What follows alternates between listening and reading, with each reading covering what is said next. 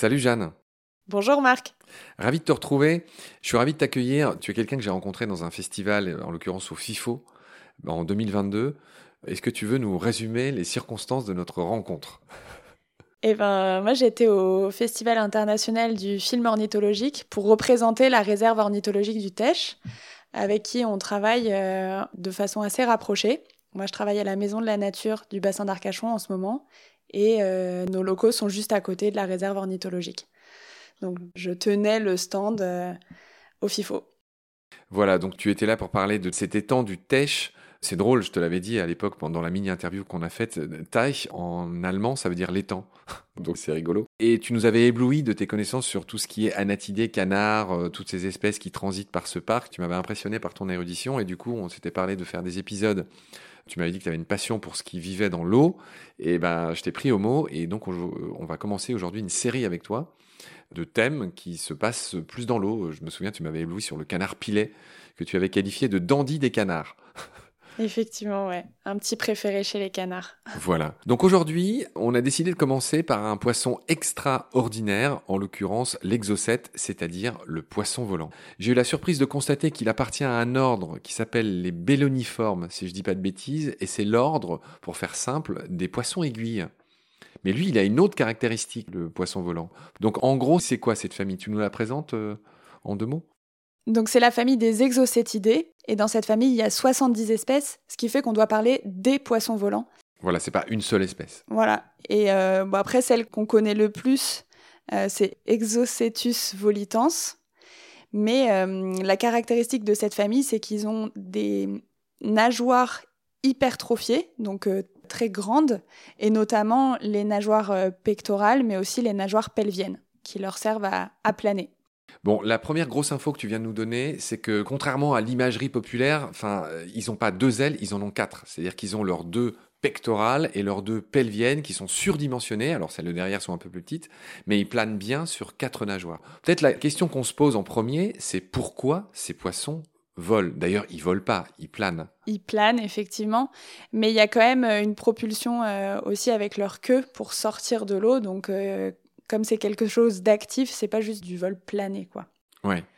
Alors tu parles de leur queue, on a tout de suite envie de dire qu'ils ont une caractéristique qui est très rare chez les poissons, c'est que le lobe inférieur de leur queue, c'est un peu comme un safran de bateau, c'est un peu comme un gouvernail, il trempe dans l'eau et frénétiquement il l'agite pour se sortir de l'eau. Tu nous racontes un peu ça? Ben, Il est effectivement plus long et ça permet de garder aussi le contact euh, avec le milieu marin et c'est aussi l'action de la queue qui va leur servir à se propulser à se propulser, c'est-à-dire c'est l'impulsion qui bim bam il frétille d'un coup sec et c'est comme ça qu'il se propulse hors de l'eau parce qu'après il est plus dans l'eau. C'est ça, qui sortent de l'eau. Ouais. Mais c'est vraiment après leur grande nageoire qui leur permet de rester en dehors de l'eau. Et l'idée c'est que ils vont sortir de l'eau pour échapper à leurs prédateurs. Ils ont des euh, prédateurs comme le thon ou l'espadon qui sont des poissons très rapides, qui peuvent aller jusqu'à 120 km/h. Et du coup, leur chance de leur échapper sous l'eau est assez faible.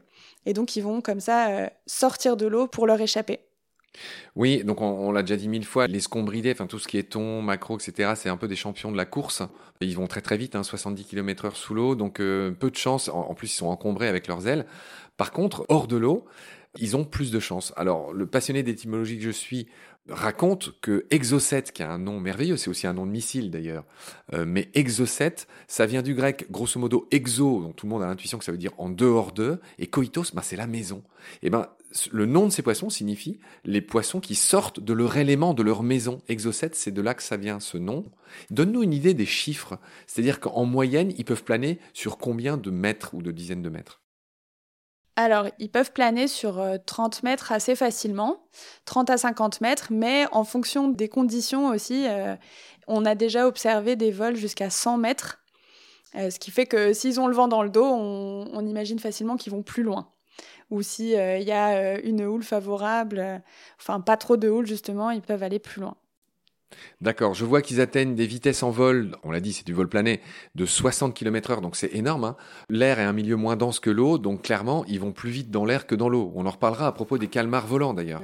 Bah, c'est qu'ils sont moins freinés en fait.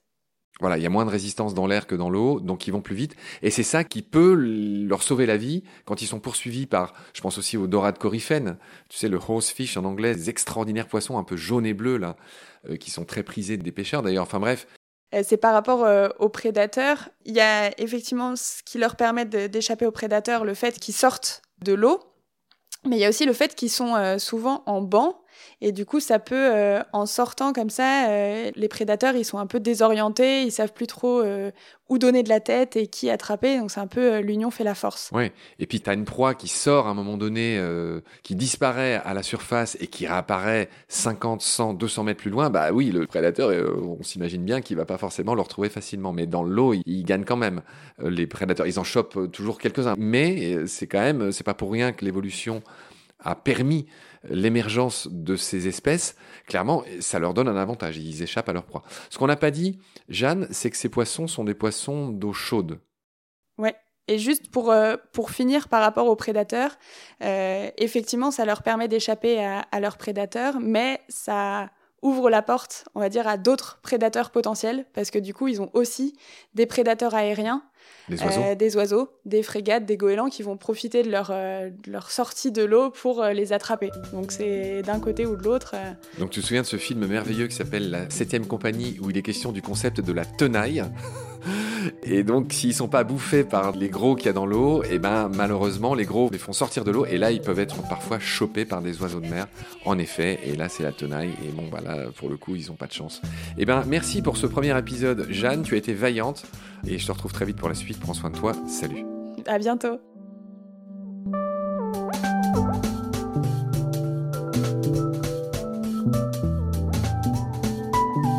L'océan, c'est la vie. C'est-à-dire que notre vie est intimement liée à la vie de l'océan. Voilà, c'est ça, pour moi, la seule chose qui compte.